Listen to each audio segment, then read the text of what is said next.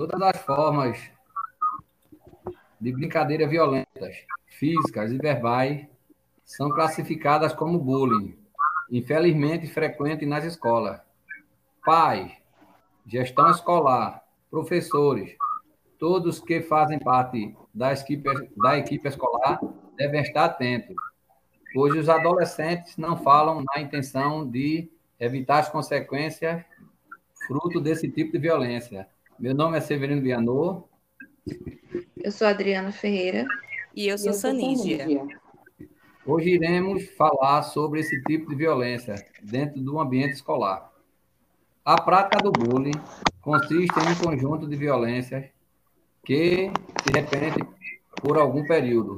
Geralmente são agressões verbais, físicas e psicológicas, que humilham, intimidam e traumatizam a vítima. Os danos causados pelo bullying podem ser profundos, como a depressão, distúrbios comportamentais e até o suicídio. As agressões podem ser de forma verbal, física e psicológica, comumente acontecendo as três ao mesmo tempo. As vítimas são intimadas, expostas e ridicularizadas.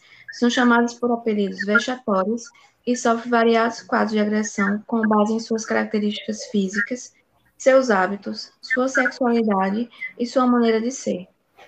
As vítimas de bullying podem sofrer agressões de uma pessoa isolada ou de um grupo.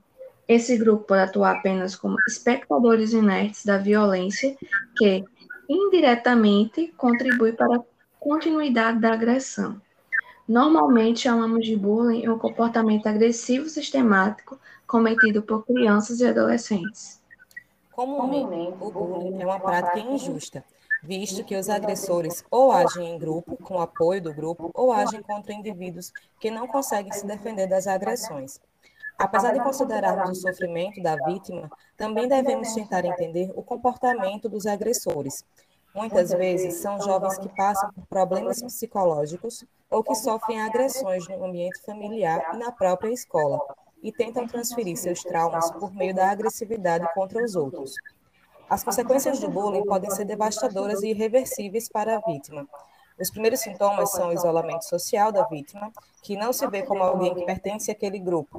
A partir daí, pode haver uma queda no rendimento escolar, queda na autoestima, quadros de depressão, transtornos de ansiedade, síndrome do pânico e outros distúrbios psíquicos. Quando não tratados, esses quadros podem levar o jovem a tentar o suicídio. Como identificar uma vítima do bullying? Geralmente, a vítima do bullying é o tipo de pessoa que não se enquadra nos padrões sociais, por questões físicas, psicológicas ou comportamentais. Geralmente, os agressores procuram alguém que seja diferente para ser a sua vítima. Pessoas com excesso de peso ou magras demais. Pessoas de estatura menor, pessoas que não se enquadram no padrão de beleza ditado pela sociedade.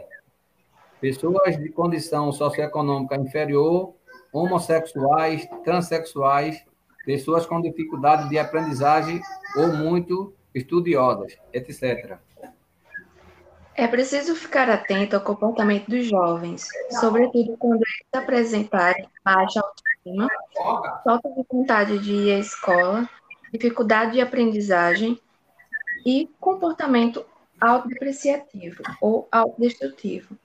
Se o jovem apresentar um quadro semelhante, a família e a escola devem entrar em ação para investigar o que se passa, ao fim de colocar um ponto final em uma possível intimidação sistemática e oferecer auxílio e conforto que a vítima necessita no momento.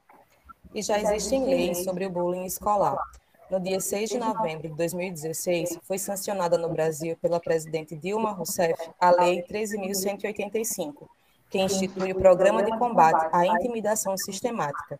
A lei, composta por oito artigos, torna a luta contra o bullying escolar uma política pública de educação eh, política pública de, educação implementa uma série de ações que visam erradicar o bullying por meio de campanhas publicitárias, capacitação de profissionais de educação para lidarem com os casos de bullying e o diálogo mais estreito entre a escola e a família. Vamos ficar atentos a qualquer alteração no comportamento de uma criança ou adolescente que pertence ao nosso ambiente escolar, para juntos combater e evitar a propagação desse mal que se chama bullying. Obrigada, Adriana. Obrigada, Bianô. Até a próxima. Obrigado, até a próxima. Até a próxima.